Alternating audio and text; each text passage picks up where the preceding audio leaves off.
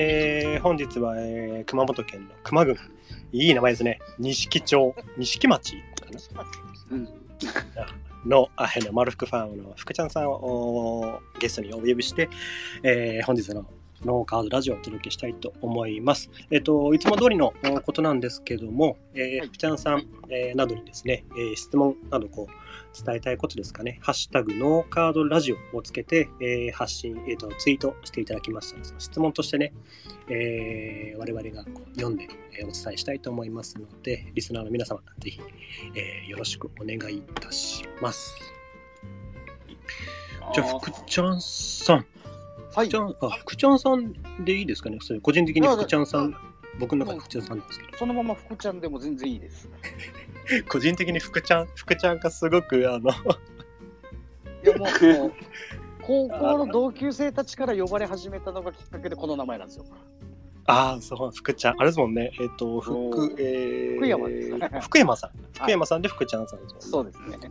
個人的にね、あの、よく、なんだ、この農業者界隈、ツイッター農業者界隈で、こう、画像で遊んだりとかするじゃないですか。あやってますね。あのおそう王子をこう祭り上げたりとか、その中でね、福ちゃんさんのあの、なんて言うんだろう、個人的に好きなんですよね、フォルフォあの、なんだろう、用紙っていうんですかね。あの、ちょっとくま熊感というか。そうそう、熊、失礼失礼かと思うんですけど、いえいえいえ熊さん感の、あのね、俳優さんで言うと、脇さんみたいな、わかりますかね脇くん。脇、なんだろう、極戦とかあに熊、熊、熊くん。はいあはいはいはい。あのタイプ、個人的に大好きで、もう背中からギュッてしたいタイプなんですよ。ありがとうございます。全く福ちゃんさんの紹介にな紹介になってないですけども、そんくらいね、あ、わかります、わかります。わかりますわかりますわかります、わかります。あのタイプ、なちょっとこう、横に、こう、大きいタイプの人間ってすごく好きで。すみません。だから、すしょっぱなから脱線し始めてますけど。ええあの、福ちゃんさんのあの、錦町、熊郡っていうんですかね、熊熊本県熊郡はい錦町、結構、あのーやっぱり熊本県って聞くと、まあそうですね、梨、桃とか、あの、あんまり何が有名かっていうのがあんまりわからないんですけど、どういった地域とかあります？特色とか。うん。えっと一応こう錦町は剣豪とフルーツの里ってこう歌ってる場所ですね。剣豪。あはい。あのえっ、と宮本武蔵に勝ったことがある剣豪がいたっていう伝説が残ってる地域なんですよ。と、へえ。剣豪だ。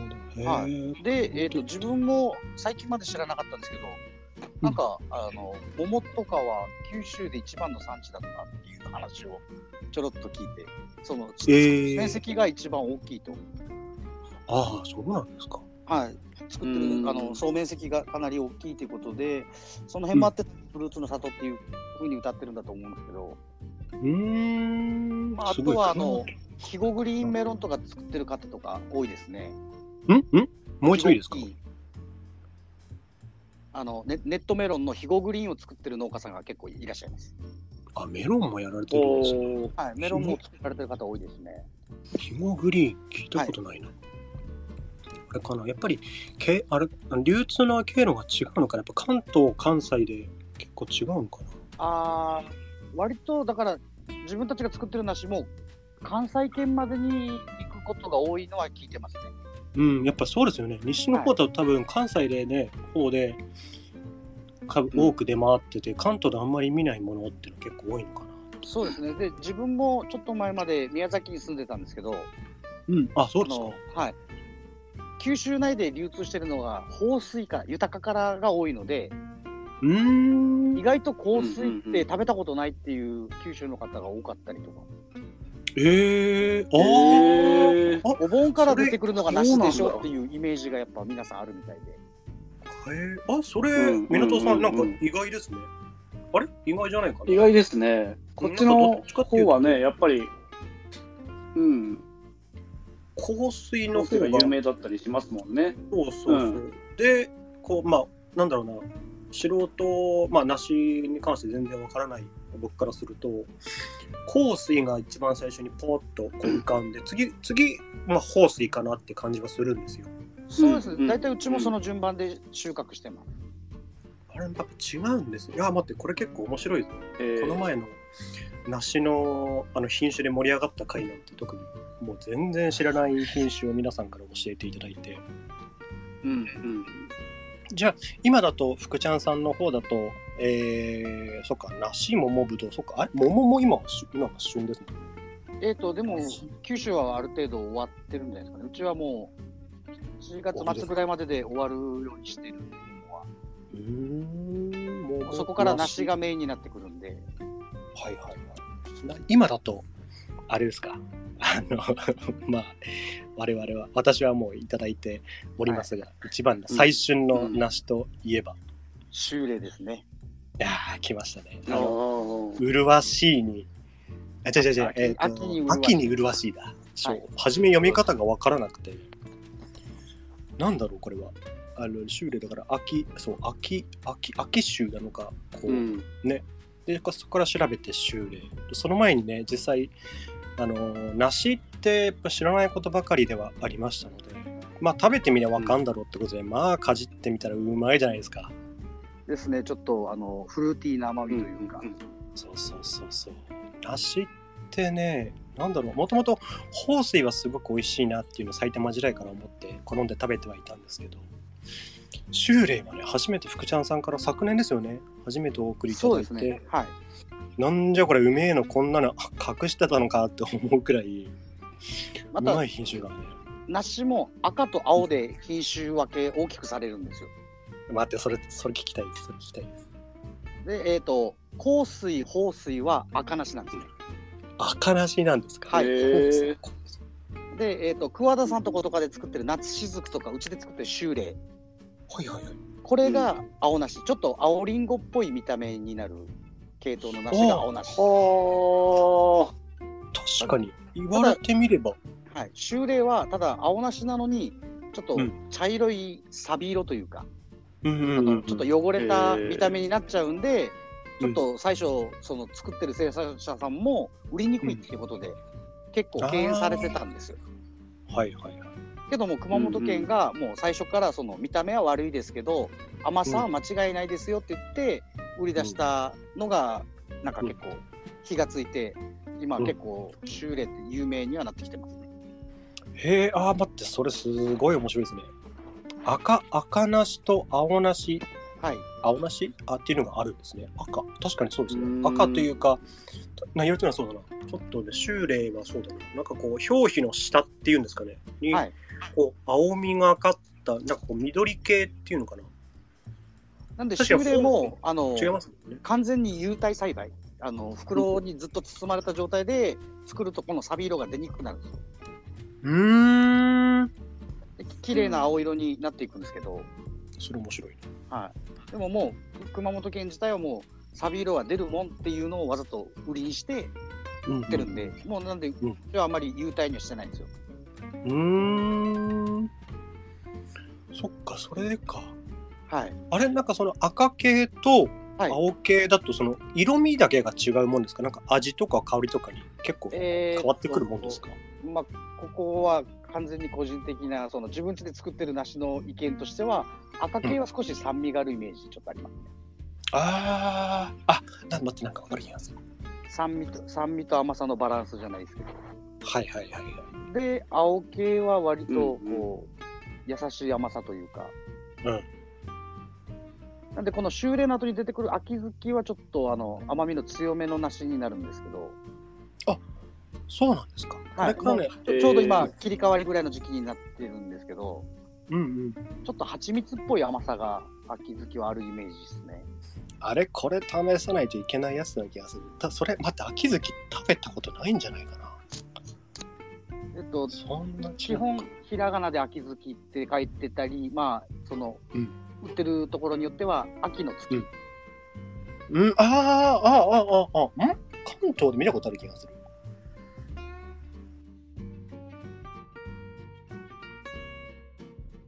でちょっとお尻にあの若干ぼやっと青いリングみたいなのが出る梨なんですけど、うーんあ待ってそれちょっと食べてみますそれ知りたいやっぱりね香水豊水を知っててで豊水がえーまあ、好きとぼやーとは思ってはいたんですけど、それが赤梨系ですもんね。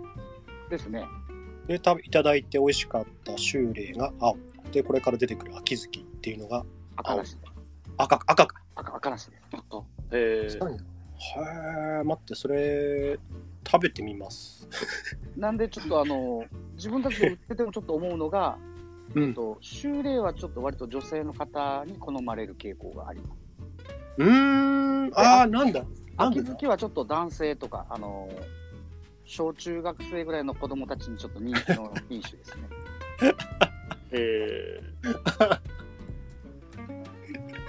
舌がまだ子供なのかな。いや、あの、なんか、その甘さ、食べてもらうと分かるんですけど、甘さの種類が完全に違うなっていうのがあるんですよ。あーあー、これ、えー食べ比べなきゃいけないですね。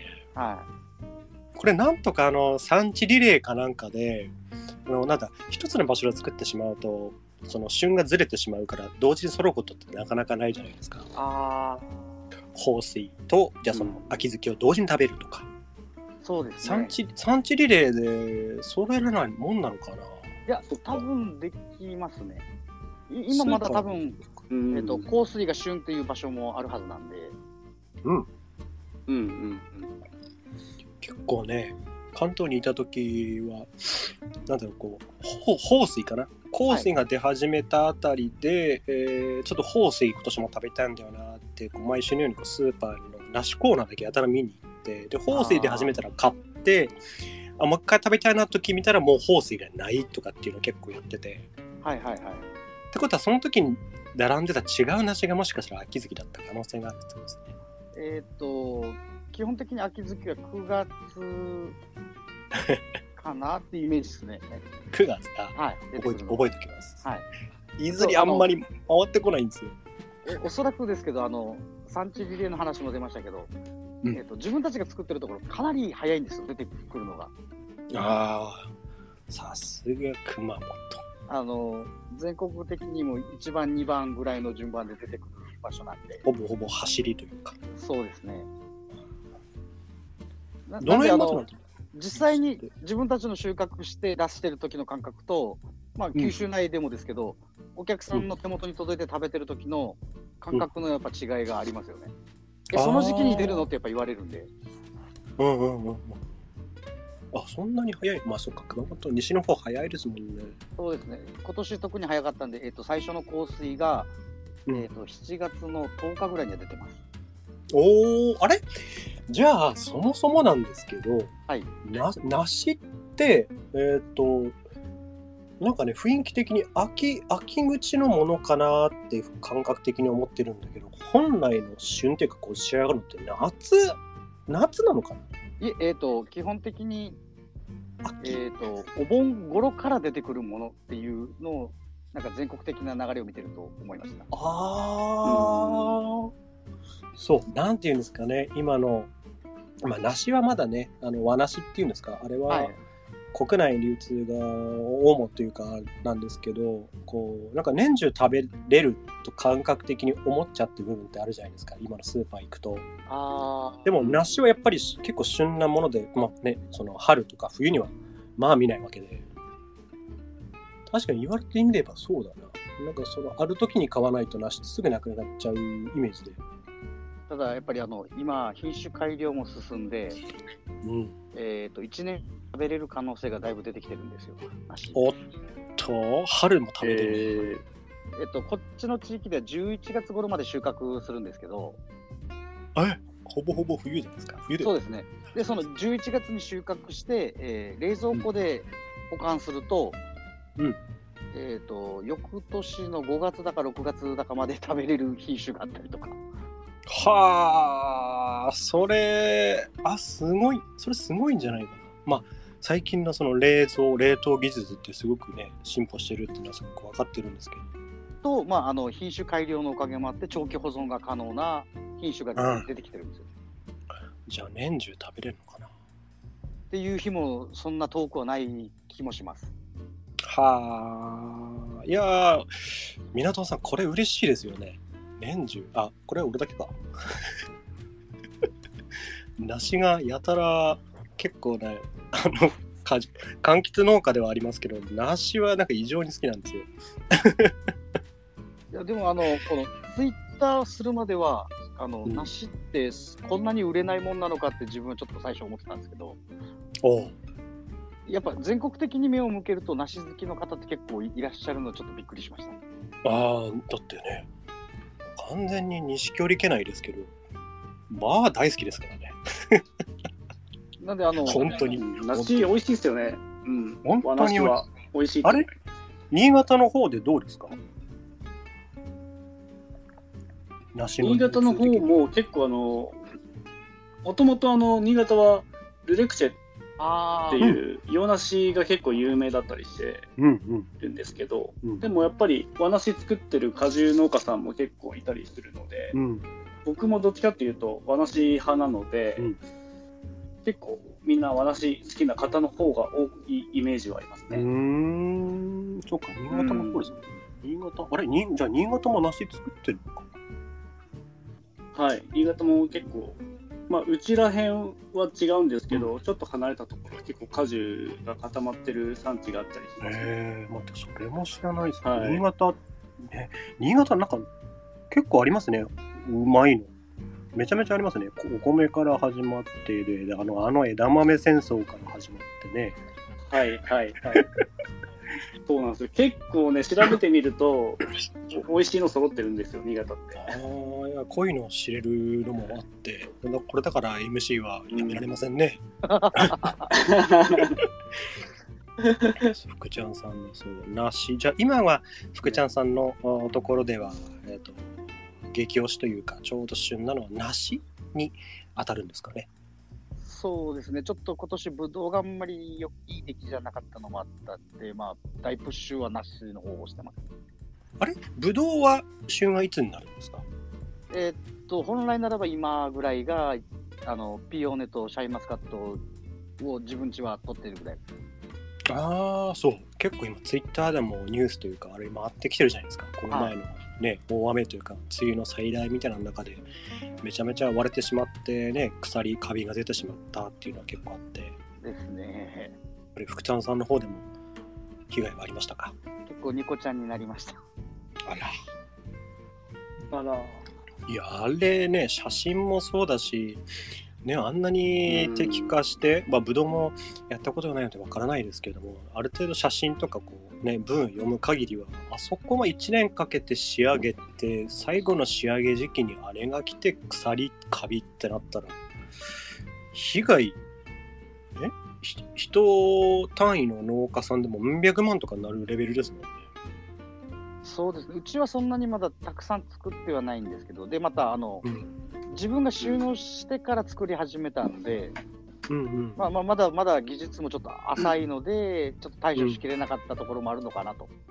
うーんうんいや、あの被害はね、ちょっとね、ねあの柑橘、ちょうど今の旬を迎えない、えー柑橘農家からしたら、ここう想像を絶するところはやっぱりありまして、あね、一年に結構高級ひ一つこうさばくというか売り得る時に結構高級な品種に当たるじゃないですか。桃、えーとかぶどうとかって。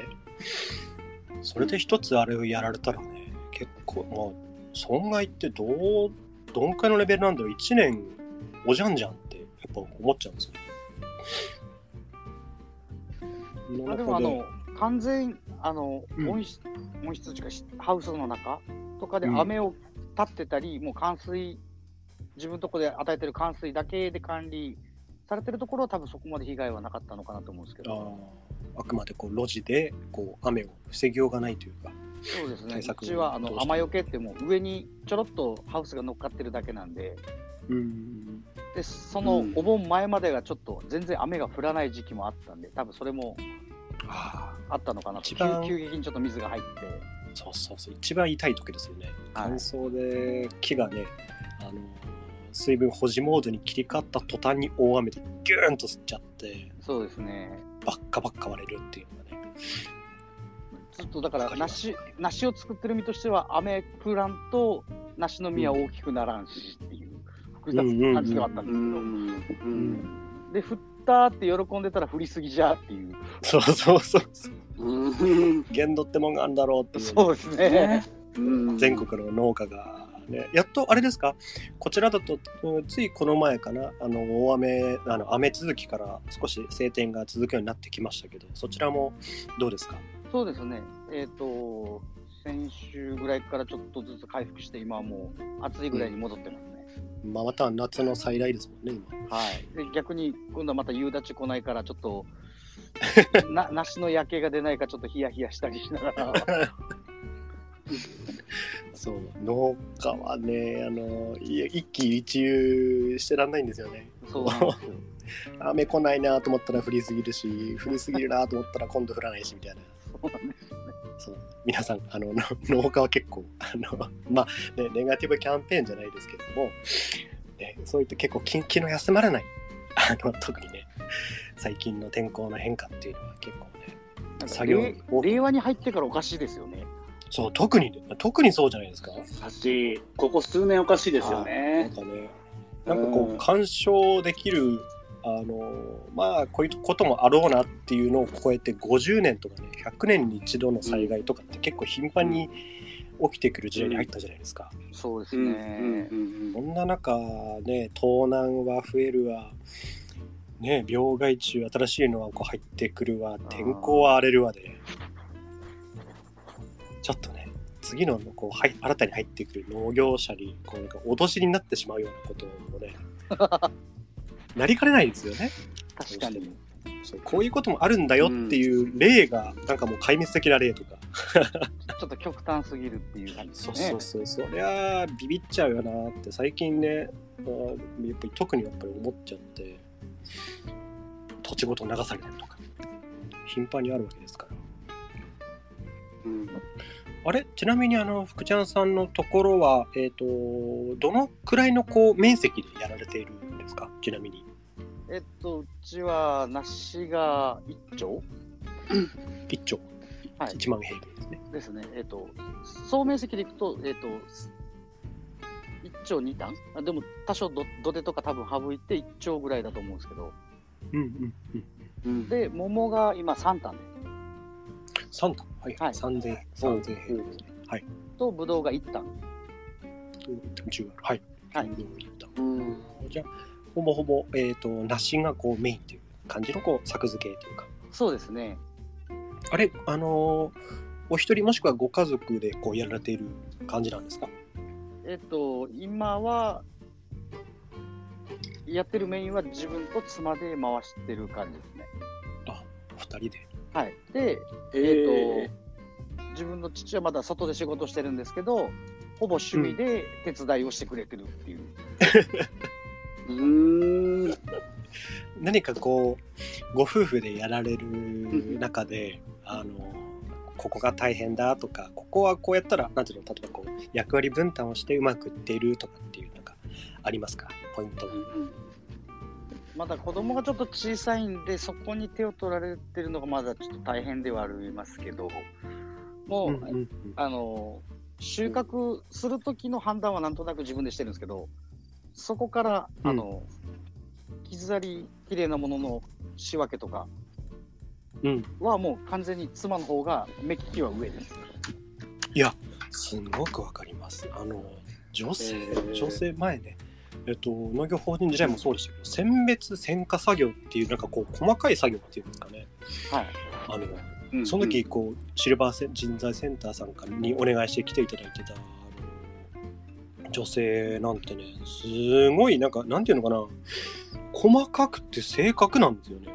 そうなんですよこれそうなんだろうな何の違いなんだろうって思うことがあって。